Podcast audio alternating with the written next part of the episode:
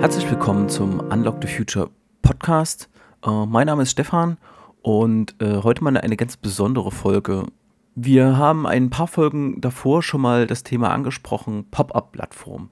Mit der Zeit kamen immer mehr Nachfragen nach diesem Thema Pop-up-Plattform und was entwickelt ihr denn da und wo steht ihr und wo seid ihr? Und wenn man den Leuten kurz die Idee vermittelt hat, wo es da hingehen soll, haben sie sich interessiert gezeigt und, und wollten mehr Informationen haben. Das holen wir heute nach. Wir, eigentlich nur ich, der Sebastian und Manu, die lassen sich entschuldigen. Und starten wir los. Was ist also die Pop-Up-Plattform? Oh, habe ich natürlich ganz vergessen. Äh, diese Folge wird äh, gesponsert von Data Science Mania. Am 28.06. ist es soweit. Das ist nicht mehr, ja, es ist knapp über einen Monat. Ihr könnt euch äh, Karten dafür bestellen. Ihr könnt das in Leipzig besuchen. Den Link findet ihr unten in den Show Notes. Wir freuen uns auf euch. Starten wir also rein. Die Pop-Up-Plattform, was, was ist das? Ähm, wir haben heute die Herausforderung, dass Menschen Applikationen an äh, Kunden, an Nutzer liefern wollen. Dafür brauchen sie eine gewisse Infrastruktur und äh, wenn man eine Infrastruktur aufbauen will, muss ich natürlich erstmal mich irgendwie mit einer Organisation auseinandersetzen. Und Organisation hat wiederum Auswirkungen auf die Menschen. Ähm, das heißt, dieser ganze Komplex Menschen, Applikationen, Infrastrukturen, Organisation hat ein gemeinsames Domainmodell. Äh, es gibt Abhängigkeiten und äh, wir wollen mit der Pop-up-Plattform genau diese Abhängigkeiten beschreiben und wie man diese am besten meistert. Das Ganze ist eine IT-Plattform, äh, deshalb starten wir auch relativ technisch äh, mit der Plattform und bauen erstmal den technischen Teil der Plattform auf, der sich genau genommen an verschiedene IT-Rollen orientiert. Aber bevor es zum eigentlichen Thema der Plattform geht, in welcher Welt leben wir denn heute? Äh, wir leben in einer Welt, jedenfalls der IT-Welt, wo viele Applikationen Richtung Cloud deployed werden um, ähm, und viele ihr Heil halt in, in, in Cloud-Lösungen suchen. Aber in manchen Wirtschaftszweigen ist es halt nicht einfach möglich, Dinge in die Cloud zu schieben. Aus Dauertenschutzgründen, aus Verfügbarkeitsgründen, weil man prinzipiell die Sachen nicht im Internet haben möchte und verfügbar haben möchte. Nichtsdestotrotz Cloud, Cloud-Applikationen haben ihre Daseinsberechtigung. Ähm, alle großen Cloud-Anbieter, äh, AWS, Azure, äh, Google Cloud, jetzt mal die größten genannt, äh, haben natürlich ihre Daseinsberechtigung. Ähm, wenn ich aber diesen Weg nicht gehen möchte, bin ich sofort bei einem Projekt dabei, äh, eine Plattform aufzubauen. Und das ist natürlich heute in der agilen Welt total schwierig, wenn ich so eine hohe Abhängigkeit habe zu so einer etwas teuren Infrastruktur wie eben schon angesprochen, ähm, agile Arbeitswelt. Ähm, genau an diese äh, richtet sich die äh, Pop-up-Plattform. Also diese Initiative versucht, dieses Thema Rechenzentrum quasi skalierbar darzustellen. Also was ist die kleinstmögliche Ausprägung von einer Infrastruktur, sprich kleines Rechenzentrum, kleines Netzwerk äh, und entsprechende Anbindung zu meinen Nutzern was ist da die kleinste Möglichkeit und wie kann ich diese so konzipieren, ähm, dass ich im Verlaufe eines äh, mehrmonatigen, jährigen Projektes mitwachsen kann. Ja, wie kann agil ein, ein Rechenzentrum wachsen und wie kann ich das agil gewährleisten, quasi in kleinen Iterationen die Bedürfnisse meiner Kunden ergründen äh, und entsprechend äh, Applikationen anpassen, verbessern, optimieren und auch die Infrastruktur anpassen. Nun, Infrastruktur ist aber auch nicht alles. Die, die Plattform orientiert sich natürlich sehr stark daran, äh, an Infrastrukturthemen, ähm, weil es halt die Rollen, Applikationen äh, verbindet und parallel dazu eine Organisation sicherstellt, dass über Iter äh, in Iterationen Verbesserungen geliefert werden, aber auch, dass diese Kontinuität, äh, dass es verbessert wird, dass diese sichergestellt ist. Aber alles beginnt mit den Menschen und mit den Rollen. Äh, die Pop-up-Plattform konzentriert sich bei der Menschenzentriertheit neben dem eigentlichen Nutzer auf äh, sechs Rollen. Die erste Rolle ist der Application Engineer. Der Application Engineer äh, möchte möglichst schnell und einfach Applikationen Nutzern zur Verfügung stellen und auch schnell Feedback bekommen. Es ist heute extrem wichtig, dass er schnell Feedback bekommt und dass er diese Veränderungen schnell auch umsetzen kann und wiederum äh, neues Feedback vom Nutzer generieren kann, weil ich so schnell, iterativ und sehr effizient äh, zu guten Applikationen äh, komme. Die zweite Rolle ist der Data Scientist. Der Data Scientist ähm, möchte Daten analysieren, um Probleme zu lösen. Ne? Meistens ist das die Aufbereitung äh, von, von Daten, um Werte aus diesen gewonnenen Informationen zu, zu gewinnen. Ähm, diese, diese Rolle muss heute massiv unterstützt werden, äh, da der Trend jetzt noch nicht so neu ist. Äh, anders als beim äh, Application Engineer, Applikationen werden schon relativ lange gebaut, Data Science ist noch relativ neu, jedenfalls auf, in der Ausprägung, dass Data Scientisten ähm, Analysen bauen, die auch wirklich im produktiven Einsatz sind. Die dritte Rolle ist der Business Analyst. Äh, Business Analyst auch noch eine relativ neue Rolle im IT-Kontext. Diese ist besonders wichtig, ähm, um die bestehenden Systeme äh, zu integrieren. Äh, was meine ich damit? Bestehende Systeme, ich habe eine gewachsene Firma und da habe ich eine Infrastruktur bestehend aus alten ERPs, selbst gehosteten, äh, vielleicht der eine oder andere Cloud-Service. Ähm, und da ist natürlich viel Bewegung.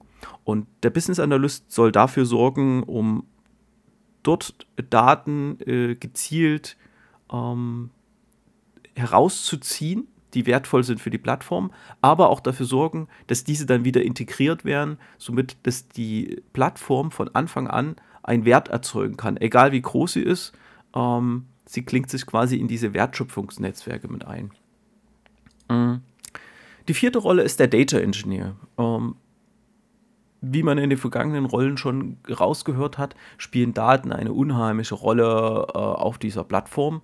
Ähm, sie ist da auch datengetrieben und äh, Datenflüsse bestimmen ähm, die Struktur dieser Plattform.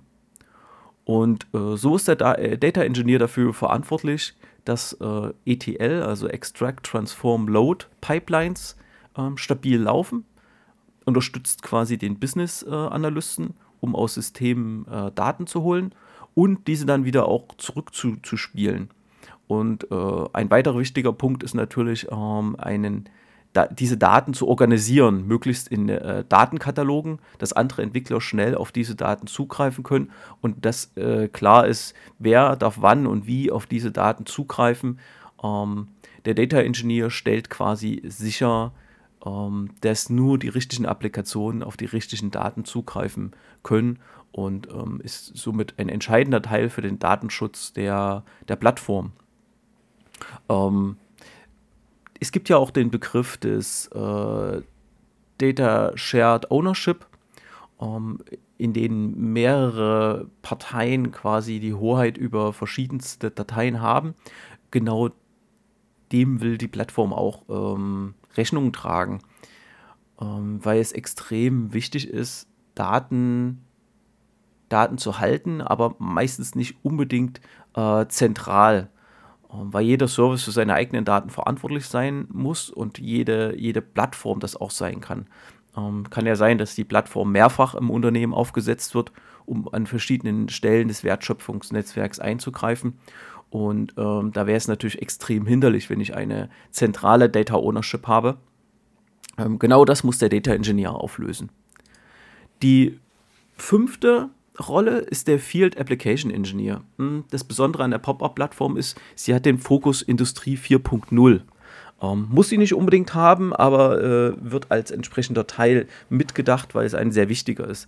Der Field Application Engineer ähm, ist für die Integration von OT-Assets verantwortlich. OT steht für Operation Technologies. Ähm, das heißt, Anlagen, Werke, Maschinen äh, produzieren Daten und diese müssen integriert werden. Zum Beispiel, um digitale Zwillinge zu bauen. Ähm, damit ist der Field Application Engineer halt der, das Pendant zum ähm, Business Analyst. Der, der, der Field Application Engineer muss herausfinden, in welchen Prozessen und in welchen ähm, Anlagenteilen oder welche Informationen er aus diesen Anlagen äh, ziehen muss, um äh, den Nutzer die richtigen Daten zur Verfügung zu stellen. Zum Beispiel den Data Scientist für Analysen. Ähm, Und äh, genau das stellt er sicher. Mhm. Die sechste und letzte Rolle ist der Plattformingenieur. Der Plattformingenieur möchte, dass die Infrastruktur der Plattform möglichst automatisch ist und dass auch automatisiert Ressourcen zur Verfügung gestellt werden können. Er unterstützt alle Entwicklerrollen äh, in ihrer Arbeit, dass sie sich auf ihre Arbeit konzentrieren können. Also das äh, Deployment einer neuen Applikation oder das zur Verfügung stellen von Datenbanken oder anderen ähm, Open Source Standard Services ähm, muss möglichst automatisiert sein und äh, darum äh, kümmert sich der Plattformingenieur. Ähm, das muss er auch kontinuierlich tun, ähm, je nachdem, in welche Richtung sich dann die Inhalte der Plattform entwickeln ähm, muss der Plattformingenieur gucken, wie er das möglichst gut automatisiert und qualitätssichern kann. Das waren die sechs Rollen: äh, Application Engineer, Data Scientist, Business Analyst, Data Engineer, Field Application Engineer und äh, Plattform Engineer. Mhm. Die sechs Rollen, die wirken in einer Entwicklungsorganisation zusammen. Äh, wenn diese noch relativ klein ist, ähm, wird, äh, wird so sein, dass sie in einem Team sind, aber äh, später werden sich da wahrscheinlich, wenn, wenn so ein Thema wächst, spezialisierte Teams draus bilden. Und ähm, alle dienen sie halt dem Ziel, ähm, die Pop-up-Plattform, also eine software-definierte Plattform für Appl Applikationen im Bereich äh, Industrie 4.0 oder Data Science ähm, zu bauen. Ähm, wie schon, wie schon erwähnt, ähm, sprechen wir im Kontext der Pop-up-Plattform von Wertschöpfungsnetzwerken. Was sind Wertschöpfungsnetzwerke? Also es sind alle internen und externen Business-Systeme. Ähm, ich habe Lieferanten, die haben irgendwelche Systeme, äh, die liefern mir irgendwelche Daten, da muss ich irgendwelche Daten zurückliefern, aber auch intern.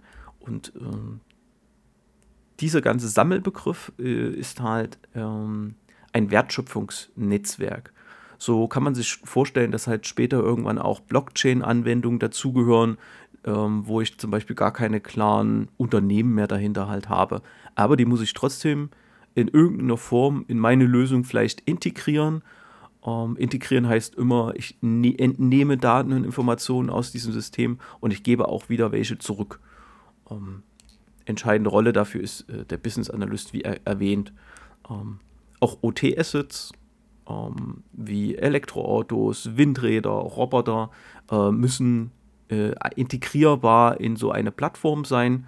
Ähm, da will die Plattform auch äh, EntwicklerInnen unterstützen, genau das, äh, genau das zu tun. Ähm, wie sind wir eigentlich auf die Idee gekommen? Ähm, ich hatte lange Zeit, ich hatte Zeit, ähm, mich mit dem Thema eingehend zu beschäftigen und äh, mittels Event Storming ein äh, Daten, äh, ein Domain-Modell äh, zu entwickeln. Und äh, bei dem Domain-Modell, ausgehend von den Rollen und ausgehend von den Problemen, äh, die's, die gelöst werden sollen, ähm, das Ganze wurde auch dokumentiert in einem Product Vision Canvas, ähm, wurde mit Event Storming ähm, ein Domain-Modell entwickelt. Äh, wen diese Methode tiefer interessiert, ähm, es, gibt, äh, es gibt ein Buch, äh, leider nur eine digitale Version davon, ähm, das beschreibt Event Storming relativ gut. Und wen der ganze Ablauf interessiert, es gibt ähm, das Domain-Driven Starter Guide. Ähm, das haben die DDD-Crew, also die Domain-Driven Design entwickeln, herausgebracht und ist eine, eine schöne Methodik, um, um von Null auf zu starten. Aber auch, um äh, Requirement Engineering von äh, bestehenden Systemen zu machen. Also Event Storming ist da relativ flexibel. Event Storming geht immer davon aus, ähm, ich habe ein erwünschtes Ergebnis, also der, End, der Endnutzer oder der Nutzer möchte ein Ergebnis haben. Ähm, und dann sage ich, okay, was muss ich dafür tun? Und dann äh, braucht man entsprechende Inputs und äh, diese lassen sich dann in einer Komponente beschreiben. Äh, die lässt sich über einen äh, Bounded Context beschreiben.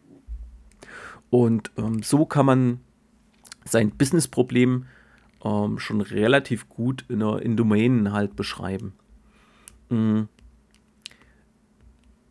Das Domain-Modell in, in der ersten Iteration, im ersten Durchlauf, hat sich eher der Fragestellung gewidmet, wie man eine Industrie 4.0-Applikation zur Verfügung stellen kann. Und das nicht nur für, zur Verfügung stellen kann, sondern sie kontinuierlich erweitern kann. Also Stichwort CICD, also Continue Integration and Deployment. Ähm, ein ganz, ganz wichtiges Grundprinzip der Plattform. Und ähm, dabei ist herausgekommen, ähm, dass die Plattform zwei Streams hat. Der eine Stream ist der Entwicklungsstream. Ähm, der Entwicklungsstream, diese, der, der kümmert sich darum, dass der kümmert sich darum, dass der Code, der erzeugt wird oder die Programme, die erzeugt werden, versioniert zur Verfügung stellt, steht, ähm, diese dann in Applikationen gebaut wird, diese Applikationen getestet werden und diese deployed werden. Was bei einer Applikation relativ einfach ist, ist sind für mehrere Applikationen auf der Plattform, da kann das schnell komplex werden. Ähm, man wird die Abhängigkeiten unter den Applikationen nie ganz vermeiden können. Ähm, man teilt sich eine Infrastruktur, man teilt sich auch Daten, daher kommt halt die Effizienz von so einer Plattform und ähm, genau das will die Popper-Plattform ähm, unterstützen oder mehr oder weniger beseitigen, diesen äh, Continuous Deployment-Schritt ähm, so gut und so transparent wie möglich abbilden. Äh, eine ganz wichtige Sache. Sonst ist der zweite Stream, der sich aus diesem äh, Domain-Modell ergeben hat, äh, nicht zu realisieren. Was heißt zweiter äh, Stream? Das ist der Industrie 4.0 Application Stream. Ähm, das kann natürlich aber auch mal von dem Industrie 4.0 Gedanken losgelöst ein ganz anderer Stream sein. Um, um sich das einfacher vorstellen zu können, um, der besteht aus sechs verschiedenen Sub Subdomains. Ich habe einmal eine Business-Integration. Dann habe ich eine OT-Integration, also sprich Maschinenanlagen integrieren. Der Business, die Business-Integration integriert die Wertschöpfungsnetzwerke externer und interner Systeme. Und äh, diese Integration mündet in dem Datenmanagement, in einem Data Management. Das Data Management nimmt diese Daten auf und stellt diese zur Verfügung einmal den Applikationen für die Endnutzer, dann Analysen und Funktionen, also das ist das Metier der Data Scientists, die die Daten möglichst immer als Streaming-Daten entgegennehmen und um, dann ihre Analysen drauf machen und die Informationen dann gleich sofort wieder zur Verfügung stellen, um einen maximalen Wert zu erzeugen, sodass diese gleich in Applikationen genutzt werden können. Und äh, der dritte Teil ist dann wieder eine Business-Integration, um diese Daten zurück in die Wertschöpfungsnetzwerke zu bringen. Und daraus ergibt sich halt dieser Application Stream diese, die, das kann man sich ganz gut vorstellen, indem man sagt, okay, man hat diesen, man hat diesen Plattform-Stream, den halt Entwickler äh, benutzen, mit ich baue meine Applikation, die, diese wird dann getestet, diese wird deployed und äh, 90 Grad versetzt dazu habe ich halt den Application Stream, ähm, der zum Beispiel ähm, ein Elektroauto an der Ladestation erzeugt halt Daten. Diese Daten äh, werden einem Data Management zugeführt aus dem Data Management äh, holen sich entsprechende Analysefunktionen ähm, diese, diese Daten, zum Beispiel für, eine, für ein Digital Twin. Und eine Applikation greift auf diesen Digital Twin zu und äh, baut daraus ein virtuelles Kraftwerk, eine Simulation, eine Prognose darüber, wann der Tankvorgang endet und äh, auf einem Smartphone wird Leuten angezeigt, hey, hier äh, die Ladesäule ist gerade besetzt, aber äh, in einer halben Stunde ist das Auto voll geladen. Da kannst du dann hinfahren und äh, könntest quasi einen fliegenden Wechsel machen, was natürlich die Verfügbarkeit von Ladesäulen dann immens erhöht, wenn so eine Systeme das prognostizieren und nicht nur auf die Echtzeitdaten dann zugreifen. Um, ähm, genau, dieses Modell in der ersten Iteration aus dem Event Storming entstanden bildet genau diese zwei Streams halt ab und orientiert sich sehr stark. Ähm, was man bis jetzt vielleicht gemerkt hat, ist, ich habe über Rollen geredet, ich habe über Domänenmodelle geredet und ähm, beziehe mich die ganze Zeit darauf, dass es ja eine Infrastruktur geben soll und dass das wohl viel Technik ist. Aber ich habe bis jetzt noch nichts über Programmiersprachen und Systeme erzählt.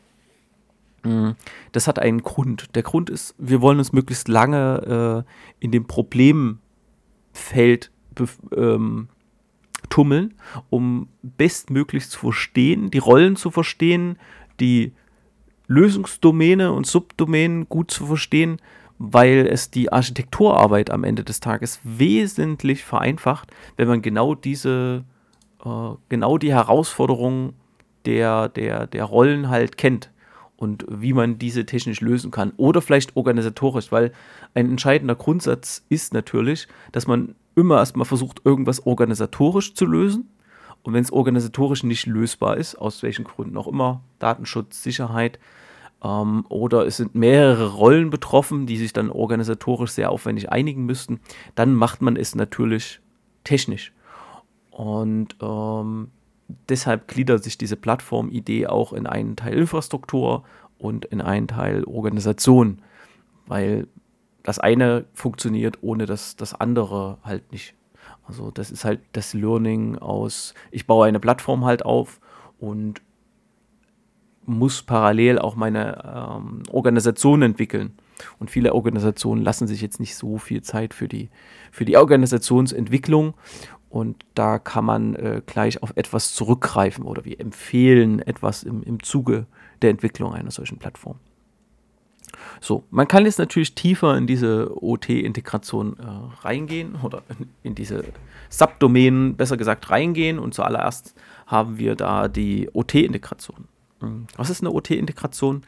Äh, wie schon oft angesprochen, versuche ich da äh, Maschinen, Fabriken, Anlagen wie Windräder, äh, wie, wie Verbrauchsstellen, wie Roboter anzubinden. Das nennt sich dann Field Application und meistens werden die durch einen Edge-Device, also durch eine, durch einen, durch ein Gerät ähm, angebunden an die Plattform. Ne? Es wird erstmal, es wird was gemessen, es werden Daten ausgelesen, die, die werden aggregiert, im besten Falle noch äh, validiert vor Ort und ähm, dann werden diese in die Plattform integriert. Was in den meisten Fällen heißen wird, ich habe ein standardisiertes Format an, an äh, Nachrichten, die versendet werden. Sprich, ich normiere, normalisiere erstmal diese Daten. Ja, dass, ich, dass die Plattform weiß, okay, ich kriege jetzt einen Wert geschickt, von wo kommt der? Aha, okay, das ist die und die Anlage mit einer ID. Ähm, was repräsentiert der? Okay, eine Temperatur. Ich muss vielleicht noch eine Skalierung mitgeben. Ich muss noch eine Einheit mitgeben. Ähm, genau das passiert auf diesem Edge-Device. Und äh, dann können die Daten in dem Datenmanagement quasi verarbeitet werden. So, der Data Engineer, wenn er, er macht quasi Vorgaben, wie müssen diese Daten strukturiert werden. Und äh, nur wenn die da ein entsprechender Standard gefunden wird, wie diese Daten aus den Anlagen strukturiert sind, wenn da ein Standard entwickelt wurde. Nur dann äh, können sie mit äh, ETL-Pipelines ähm, ver verarbeitet werden. Dort äh, erfolgt auch mal eine Validierung. Entspricht die Nachricht dem? Kenne ich das Endgerät? Ist das alles plausibel? Und erst dann werden diese Daten übernommen. Das ist extrem wichtig, um die Qualität zu sichern. Wenn ich es zulasse, dass jegliche Daten in jeglichen äh, Formatierungen erstmal weggespeichert werden, habe ich mit der Zeit einen riesigen Datenchaos. Deshalb gleich von Beginn an diese Daten gut strukturieren, sicher ablegen. Ähm, auch sowas wie Zeitstempel ist extrem wichtig. Ähm, da muss irgendwo ein Fehler aufpoppen, wenn, wenn, Zeit, wenn äh, Zeitstempel extrem auseinanderlaufen. Ähm, kann man relativ einfach validieren, äh, wenn ein Gerät vor Ort, da wird ja meistens der Fehler auftreten, eine falsche Uhrzeit hat weil es neu gestartet worden ist und sich nicht so schnell eine aktuelle Zeit ziehen konnte oder lokal via GPS oder Funkuhr oder äh, keine Realtime-Clock an Bord hat. Und die Zeit wegläuft, ähm, kann ich, muss ich, wenn ich eine Nachricht von diesem Gerät bekomme, nachprüfen, wie groß ist die Latenz. Ähm, kann man eine gewisse Toleranz vorgeben. Klassische Toleranz vielleicht, wenn ich irgendwie über Mobilfunk kommuniziere, sind so 100 Millisekunden. Alles, was so über 100 Millisekunden oder vielleicht 500 Millisekunden ist, da kann dieser Zeitstempel nicht funktionieren und dann muss ich, muss ich entweder den Zeitstempel korrigieren, äh, ich muss mindestens irgendwohin einen Fehler melden, dass sich darum gekümmert wird, weil es könnte ja ein Phänomen sein, was sich auf 1000 oder 5000 oder 10.000 Geräte gleichzeitig auswirkt und ich irgendwo einen Fehler habe. Das ist dann so ein Monitoring-Aspekt, das ist extrem wichtig. Ähm, der Data Engineer, wenn er das alles sichergestellt hat und äh, via ETL äh, Pipelines diese Daten in Datenbanken abgelegt hat oder in einem Event Streaming ähm, diese Nachrichten zur Verfügung stellt, ähm, stellt diese wiederum per API oder Data Streaming ähm, den Applikationen der Business-Integration und den Analysen und, und, und Funktionen zur Verfügung. Hm, das heißt, via API ist relativ einfach. Ich habe statische Daten und auf die kann ich via API zugreifen. Ähm, sind es Kundendaten, sind es Anlagen, Metainformationen. Ähm, Data Streaming ist alles, was so Telemetrie ist, Events, die in der Welt äh, erzeugt werden. Und das betrifft nicht nur die OT-Integration, sondern auch die Business-Integration. Und der Business-Integration kann ja auch, dass äh, irgendein Kunde auf der Website irgendeinen Bestellprozess angetriggert hat. Und dieses Event ist dann in nachgelagerten Prozessen extrem wichtig. Und das äh, wird genauso behandelt wie eine Temperatur, ein Füllstand in einer Anlage. So, dann gibt es immer noch den Data-Katalog. Der Data-Katalog ist ganz wichtig, um, dass Entwicklungsteams sehr flexibel auf Daten zugreifen können.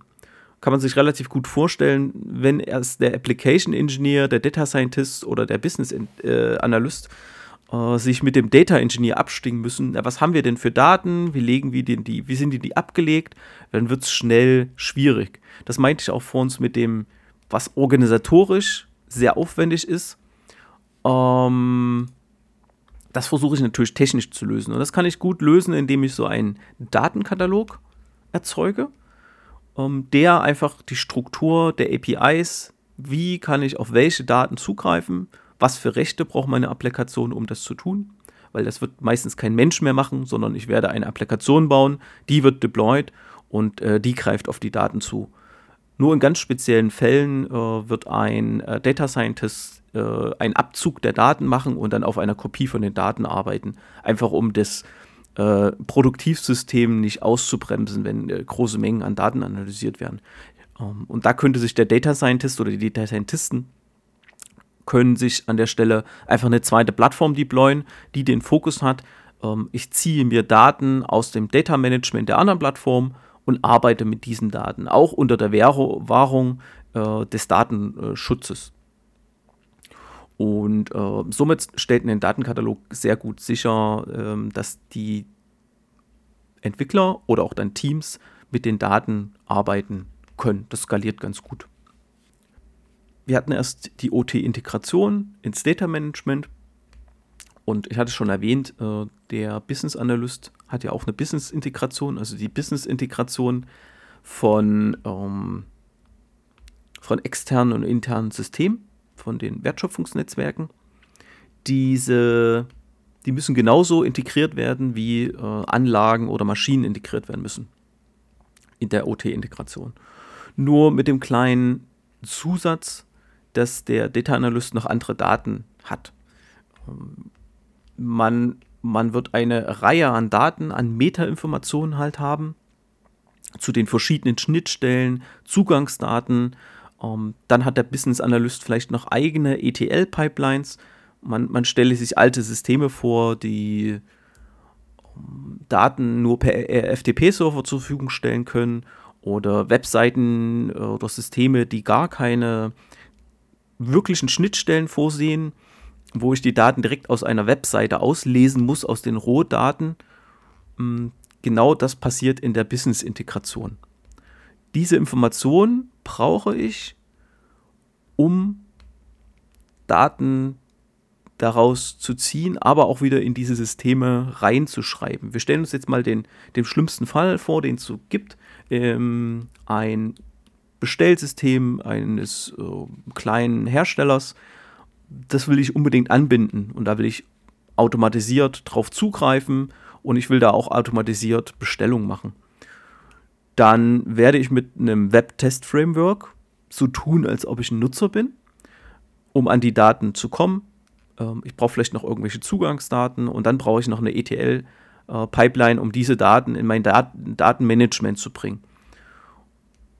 Um dann im zweiten Schritt exakt die gleichen Daten wieder zu nutzen. Ich brauche wieder die Zugangsdaten, ich brauche wieder die Metainformation von der Seite und ich habe auch die ETL-Pipeline aus der Data Management raus, um mich wieder an der Website anzumelden und die entsprechende Bestellung um, zu, zu machen. Deshalb separiert man auch OT-Integration und die Business-Integration, weil es zwei grundlegend verschiedene Domains sind mit auch anderen zeitlichen Verläufen. Um, ähm, OT-Integration ist sehr stark Streaming-Data geprägt, also das heißt Telemetrie. Und in der Subdomain äh, Business-Integration habe ich ein bisschen einen anderen, naja, eine andere, eine andere Language, wie ich, wie ich mich über Probleme da äußere. Hm. Schon alleine, äh, ich habe auch Zugangsdaten in der OT-Integration, aber es werden eher Zertifikate sein. Oder ich werde ganz andere Protokolle, Schnittstellen halt haben. Oder ich werde ganz andere ETL-Pipelines haben. Äh, teilweise habe ich bei der Business-Integration gar nicht so einen großen Einfluss drauf. Ähm, manchmal spielt vielleicht auch die Transaktionssicherheit, also ich wirklich nur eine Transaktion sicherstelle, viel hat einen viel höheren Stellenwert als bei der OT-Integration. Und äh, ich habe einfach, einfach, ich muss das Problem anders behandeln. Deshalb gibt es eine eigene Subdomain und eine eigene Rolle dafür. So, kommen wir zum Data Scientist oder zu den Data Scientisten. Die haben ihre Subdomain Analyse und Funktion. Ähm, sie greifen direkt auf das Data Management zu und ähm, in dieser Subdomain äh, gibt es verschiedene Abläufe. Zum einen gibt es die Streaming Data Analyse. Ähm, das muss man noch ein bisschen erweitern. Was heißt Streaming Data Analyse? Wir gucken auf die Telemetrie, die zum Beispiel von, von der OT-Integration kommt und ähm, füttern damit digitale Zwillinge, also Digital Twins um zum Beispiel zu überwachen, Obergrenzen, Untergrenzen, habe ich irgendwelche Anomalien darin. Das spielt dann in Richtung Machine Learning. Ähm, die zweite Art von Analysen sind Batch-Data-Analysen. Die Batch-Data-Analysen, die werde ich halt zyklisch vornehmen. Zum Beispiel jede Viertelstunde ziehe ich mir aus dem Data Management halt mein Batch raus, analysiere den, zum Beispiel um äh, Ken Kennzahlen zu ermitteln. Ja, jede Viertelstunde mache ich einen speziellen Durchschnittswert. Den schreibe ich dann wieder ins Data Management zurück. Und äh, diese, dieses, das muss sehr stark automatisiert sein. Also es ist kein Mensch mehr da, sondern das sind Applikationen, die genau das machen. Ein Mensch guckt eigentlich sich nur noch das Monitoring an, ob die gut funktionieren, ob es Optimierungspotenzial gibt, ob sie überhaupt funktionieren, aber das kann man sehr gut über Kennzahlen und, und Dashboards machen. Ein dritter Teil, äh, ML-Workflow. Ähm, dieses, dieses Thema wollen wir im Rahmen von Pop-Up-Plattform angehen, ähm, weil das Arbeiten mit Machine Learning-Modellen immer wichtiger wird. Und es braucht da einen gewissen Workflow, um Daten zum Trainieren von Modellen zu nehmen und diese Modelle dann zu versionieren, dass ich immer nachvollziehen kann, welche Daten haben zu welchem Modell geführt und wo kam das Modell zum Einsatz. Und ich will vielleicht auch über die, wenn ich mir eine Historie an Modellen aufgebaut habe, messen, wie gut waren diese Modelle oder wie sehr haben sie sich verbessert. Oder sind sie halt schlechter? Also neu trainiertes Modell muss ich immer mit dem Modell, dem Vorgängermodell messen, sonst kann ich das gleich wieder verwerfen. Aber um genau diese Erfahrung oder dieses, dieses ähm, nicht nur gefühltes Erleben da zu haben, sondern ähm, ich, ich will das ja ich will es ja messen, ich will es ja sehen. Ne? Leute sollen sich dann vor ein Dashboard setzen und sagen, hey, hier, äh, wir haben das jetzt in Betrieb, funktioniert viel schlechter als das andere Modell, lass wieder das alte Modell nehmen. Kann man dann auch wieder automatisieren, aber wichtig ist, dass es dafür einen Workflow gibt, wie man die Daten nutzt, um ein Modell zu trainieren. Kann ja sein, dass es interne und externe Daten sind.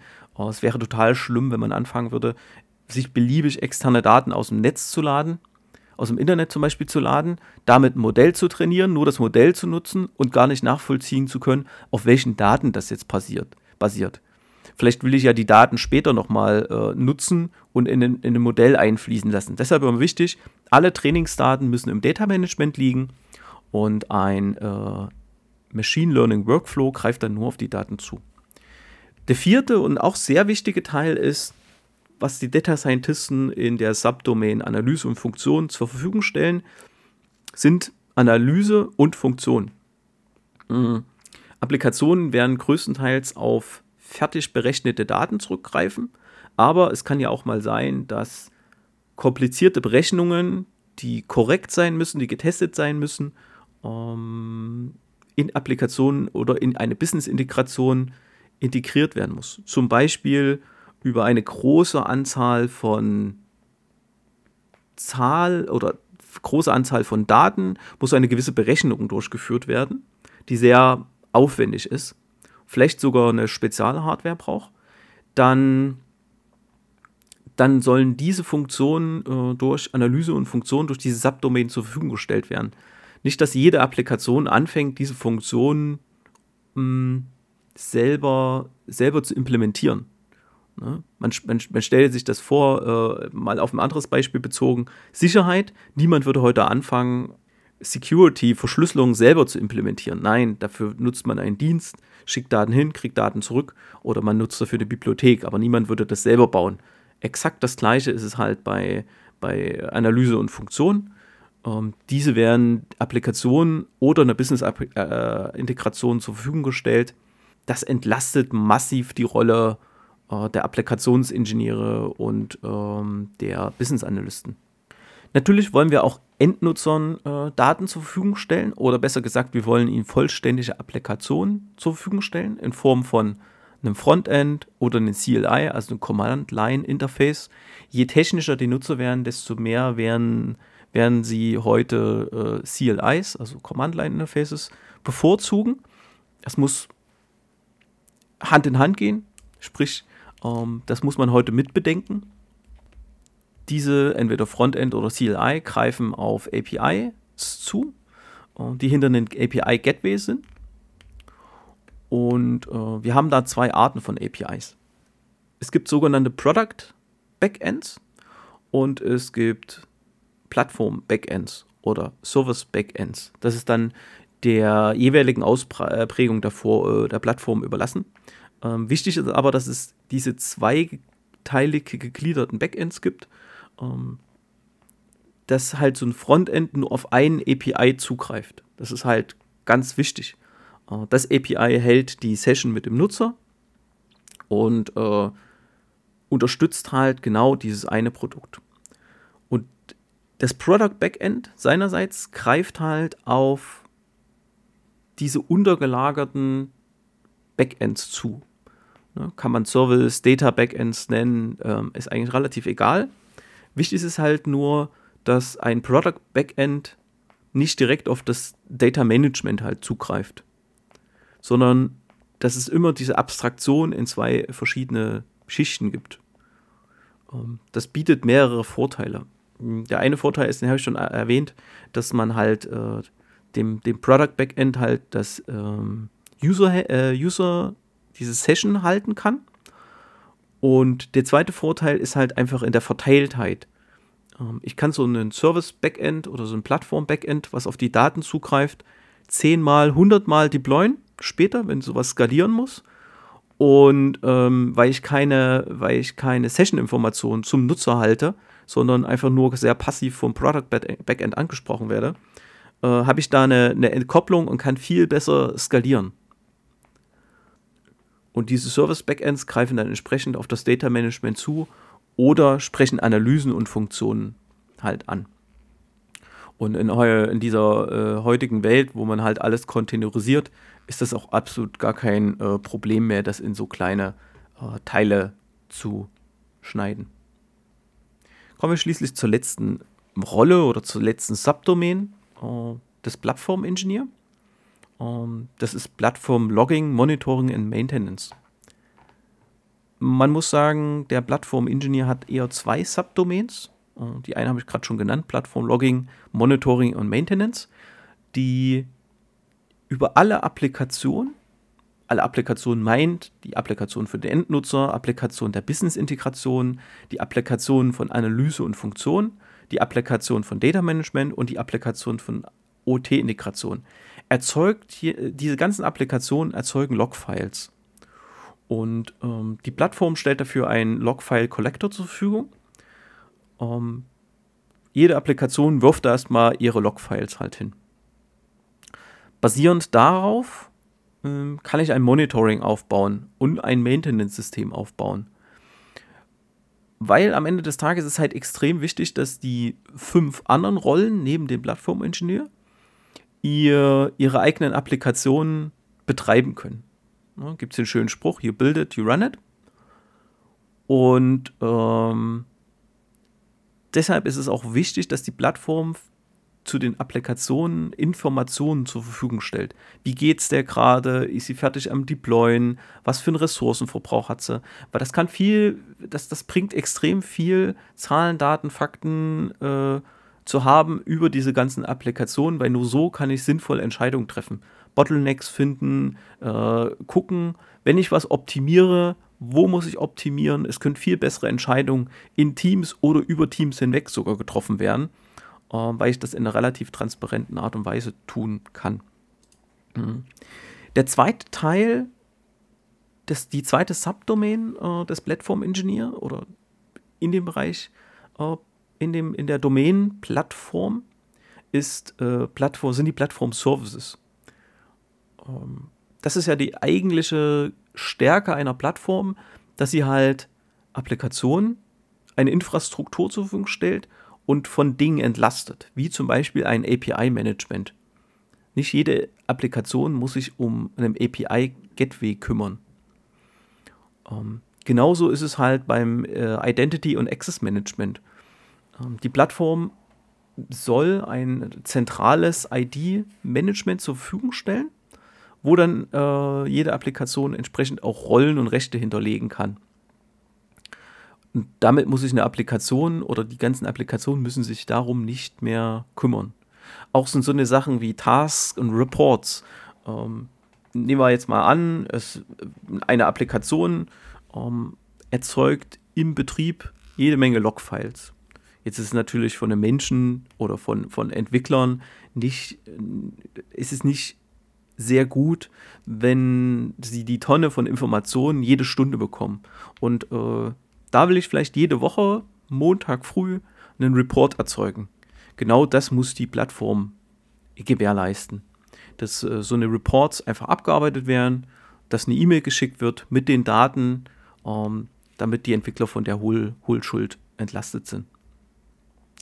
Ja, und dann äh, gibt's, äh, werden durch die Plattform-Services auch noch so technische Sachen wie ein Zertifikatemanagement, Netzwerkdienste wie DNS, NTP oder halt äh, Infrastruktur as Service-Dienste, also über die sich Entwickler in ähm, Datenbanken oder andere Systeme wie ein Wiki äh, einfach klicken können, äh, abgebildet. Jetzt war das natürlich sehr viel Stuff. Ähm, wir sind jetzt hier, hatten hier einen wilden Ritt ähm, durch die Rollen, durch die Domänen und, und die, die Subdomänen. Mhm. Wir arbeiten in Zukunft daran, oder in den nächsten Wochen arbeiten wir daran, dass genau das verständlicher wird. Um, ähm, es ist viel Energie, viel um, ähm, Erfahrung in die Entwicklung dieser Domänen und Subdomänen geflossen, auch wie diese Subdomänen in sich nochmal aufgegliedert sind. Und um, ähm, wir haben diese auch beschrieben in Bounded Contexts, heißt, dass diese Subdomains ganz klar beschrieben werden können, was für Daten gehen rein, was passiert in den Subdomains und was kommt aus denen raus. Und ähm, das bietet eine gute, gute Grundlage, dass wir dieses, diese Initiative Pop-up-Plattform auch mit einer Architektur die nächsten Monate unterlagern können. Ähm, viele, viele Themen haben wir im Geiste in Diskussionen schon gelöst. Deshalb will ich das Thema unbedingt mal anreißen. Ähm, nicht, dass bei dem einen oder anderen die Enttäuschung jetzt aufkommt.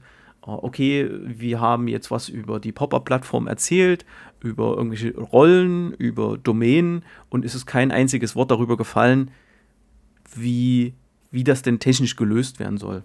Hm. Wie ich eingangs schon er erwähnt habe, ist die, die Welt, die wir halt heute haben, ähm, indem ich selber Applikationen an den Start bringen will, die finden natürlich immer in Unternehmen statt und manchmal ist es etwas schwierig in, in, in Organisationen ähm, agil mal schnell was auszuprobieren, gerade wenn es so was Komplexes ist wie eine, eine, eine Plattform, die dann halt auch noch skalierbar sein soll und die man in sicher, äh, mit sicherer Wahrscheinlichkeit in Zukunft halt auch noch ausbauen kann. So, so gehen wir davon aus, dass die erste Iteration einer äh, der, der Plattform, also die, die, das Minimalste, was ich baue, mh, hm, relativ günstig sein muss. Nichtsdestotrotz, ein bisschen Hardware brauche ich. Um, ähm, ich. Ich brauche ein Netzwerk, ein Netzwerk, was mir drei physisch voneinander getrennte Netzwerke zur Verfügung stellt. Also ein Internal Space, External Space und ein Admin Space. Was, was heißt das? Ich fange erstmal an, mir ein Administrationsnetzwerk aufzubauen. In denen hängen alle Entwickler äh, innen drinne. Und äh, nur aus diesem Netzwerk ist ein Zugriff auf die eigentliche Server-Hardware und die Komponenten möglich. Äh, der External Space, dahin werden alle Services exposed ähm, in einem sicheren Weg, äh, auch, auch sicher geschützt. Anfangs werde ich die wahrscheinlich eher über einen VPN ins Internet bekommen, dass, dass Nutzer auf die Applikation zugreifen können. Später äh, werde ich das einfach weiterleiten ans, ans Internet und äh, da noch ein Reverse-Proxy davor hängen. Der Internal Space ist dafür da, dass die interne Kommunikation zwischen den ganzen Servers sichergestellt ist und zwischen den Servern. Ähm, das ist ganz wichtig. Ich brauche ein Netzwerk. Was brauche ich noch? Ich brauche Minimum vier Server Davon gehen wir aktuell in unserer Diskussion halt aus. Ähm, ich brauche ein Plattform, für die Plattformadministration brauche ich eine Workstation. Auf der Workstation ähm, aktueller Diskussionsstand ist, wird Ubuntu Server laufen. Ähm, ich entwickle gerade mit einem äh, Ubuntu Desktop, weil ich einfach davon ausgehe, dass EntwicklerInnen ähm, auch mal sich auf einem Bildschirm was angucken wollen und vielleicht auch diesen ersten Zugang erleichtert.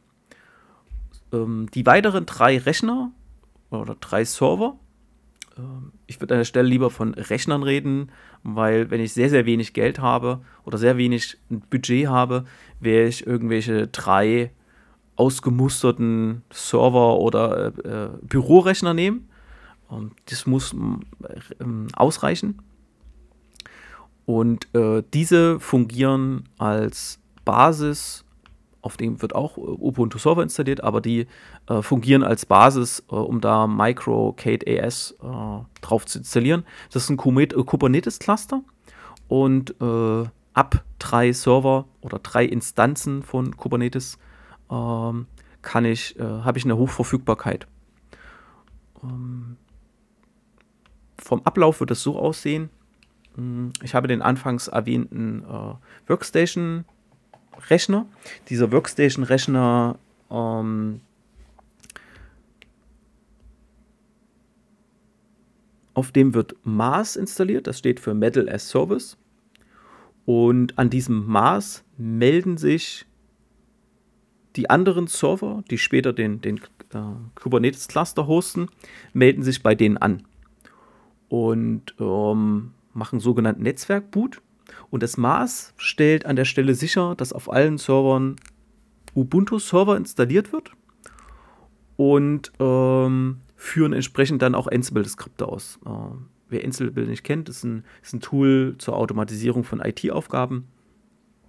Ähm, das sorgt dann dafür, dass auf jeden der Ubuntu-Server äh, entsprechende SSH-Nutzer angelegt werden, der Kubernetes-Cluster, also die einzelnen Instanzen, ähm, installiert werden und die untereinander ähm, sich bekannt gemacht werden, somit, dass sie als ein Cluster arbeiten. So, dann wird auf der, auf der Workstation ähm, Juju installiert. Das ist auch von Canonical, der gleiche Hersteller oder der gleiche Herausgeber wie von Ubuntu äh, und von Mars. Ähm, Juju sorgt dafür, dass die Applikationen auf der äh, Plattform äh, über den kompletten Lifecycle installiert werden, aktuell gehalten werden oder dedeployed werden oder undeployed werden. Und ähm, somit wäre die Basis für diese Plattform schon geschaffen. Auf der Plattform werden dann die Applikationen Juju Olm, also das heißt Operating Lifecycle Management, also der Client von Juju, äh, deployed. Ähm, dann wird ein Jenkins, ist aktueller Stand der Diskussion, äh, dass wir da Jenkins nutzen, um Applikationen aus externen Repositories wie GitLab, GitHub äh, zu ziehen, daraus Applikationen zu bauen und äh, diese dann zu in einer Container-Registry äh, abzulegen, weil das eigentliche End-Deployment erfolgt durch Juju, weil das viel besser diesen Lifecycle einer Applikation abbildet.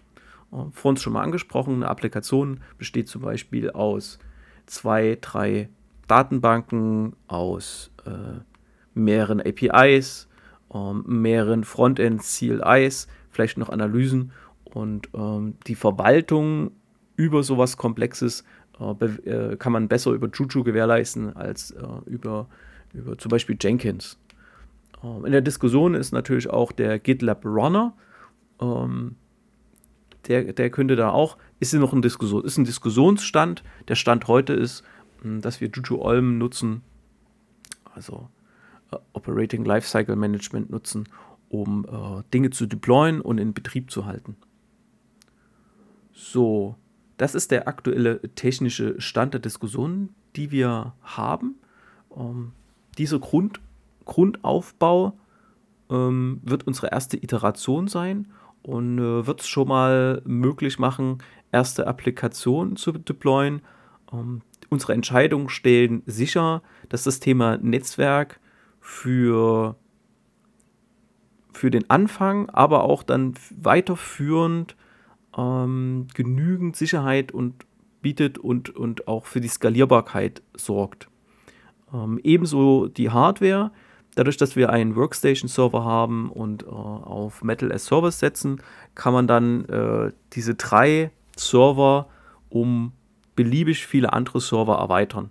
Ähm, Mars ist auch so gedacht, also Metal as Service ist auch so gedacht, dass man äh, lokale und regionale ähm, Controller hat das heißt, wenn man diese Plattform auf mehrere Standorte und Mikrorechenzentren ausdehnen möchte, äh, ist das auch noch gewährleistet. Das MicroCAD ES äh, Kubernetes gewährleistet einen einfachen Einstieg in diese Kubernetes-Welt, also auch vom Operation her. Also das, ich muss, habe da eine sehr äh, steile Lernkurve und äh, es gibt recht viele Informationen dazu. Ähm, und das stellt sicher, dass Applikationen auch äh, skalieren, wenn sie entsprechend äh, konfiguriert sind. Aber auf diese Reise wollen wir euch natürlich auch mitnehmen, ähm, wie man dann Applikationen darauf baut. Und ähm, ich habe es schon angesprochen, Dokumentation. Wir werden in den nächsten Wochen, wir werden nicht nur eine Präsentation äh, entsprechend halten auf der Data Week in Leipzig, sondern auch äh, eine dafür eine Dokumentation veröffentlichen. Ja, wir wollen da eine sogenannte Plattform Engineering Guide veröffentlichen, der genau diese Schritte, äh, wie man das technisch tut, begründet durch das Domain-Modell, warum wir das tun, ähm, der genau das beschreibt, wie man zu so einer Plattform kommt. Und unser Ziel ist es halt, deshalb heißt es auch Pop-up-Plattform, dass man so eine Plattform relativ schnell aufsetzen kann und auch mehrere einfach davon aufsetzen kann. Und äh, das möglichst alles Open Source ist. Aber ich halt auch neben dem Open Source, ich mir für wichtige Komponenten äh, mich vertraglich vielleicht binden kann. Und äh, wenn der soweit steht, ähm, wird es ein Plattform Application Guide geben, der sich dann damit auseinandersetzt, wie ich diese Plattform zum Beispiel in einem agilen Team am besten nutze, um Applikationen zu bauen. Und zu allerletzt wird dann noch ein Plattform Organization Guide dazukommen, der dann relativ organisatorisch beschreibt, wie man damit umgeht. Wie man so Sachen löst wie äh, Decentral Data Ownership oder ähm, wie man agil da am besten zusammenarbeitet. Ähm, Stichwort ist da Scale Scrum. Also das heißt, wenn ich halt größer als ein Scrum-Team werde, ähm, weil wenn diese ganzen Sachen gut ineinander greifen, kann ich Endkunden oder Endnutzern schnell und sicher Applikationen zur Verfügung stellen. Das ist uns äh, äh, ganz wichtig. Und ähm, der, auch wenn es jetzt viel um Rollen der EntwicklerInnen ging, ähm, wir, wir haben natürlich immer auch den, den Endnutzer im, im Blick.